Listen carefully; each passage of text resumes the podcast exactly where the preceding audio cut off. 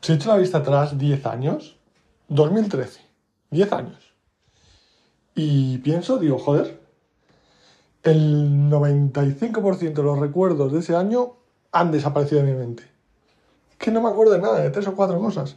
Y eso que fue un año importante para mí, que me fui de intercambio académico a los Estados Unidos. Nada. Borrado de mi mente. Y el 95% de las personas que, eh, quitando mi familia, que formaban parte de mi vida en el 2013, fuera, fuera del escenario también. A tomar por culo. Pues bien, dándose así, digo, joder, si se me ha olvidado la mitad, más de la mitad, más del 90% de lo que pasó, y, no, y la, más del 95% de la gente con la que estaba ya no está, todos mis miedos y todo lo que me, me daba vergüenza hacer y no hice, lo podría haber hecho porque, joder, al fin y al cabo eso ya está en el pasado. Pues bien, por muy razonable que esto parezca, soy incapaz de hacer algo que me da miedo o de hacer algo que me da vergüenza utilizando este argumento.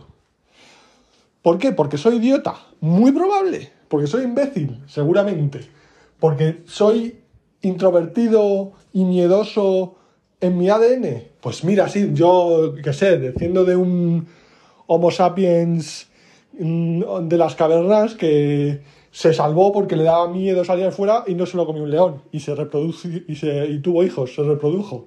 Pues será por eso, no lo sé. Pero vamos, me, mm, me toca un poco la vida, sí, yo ahí, joder, creo que podría hacer muchas más cosas si fuera más extrovertido.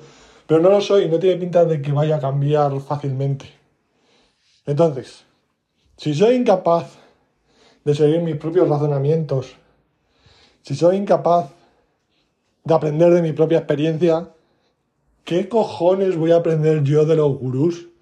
A mí que me tiene que contar un tío que te diga cosas raras sobre mm, vas a ser más feliz si cambias un 1% todos los días porque acumuladamente es un 300 y pico por ciento en no sé cuánto tiempo.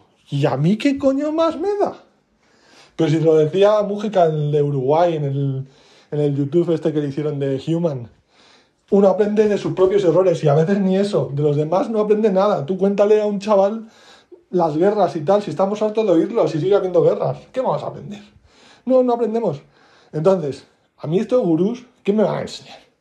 Además que están, o sea, no lo digo con desprecio, lo digo porque, joder, estos tíos me dan mil vueltas. ¿Qué coño voy a aprender yo de ellos? ¿Qué coño voy a aprender yo de, de, Steve Jobs, de, Jeff Bezos, de Bill Gates, de Amancio Ortega, de Ana Botín. ¿Qué, voy a aprender yo de ellos? Vamos a ver.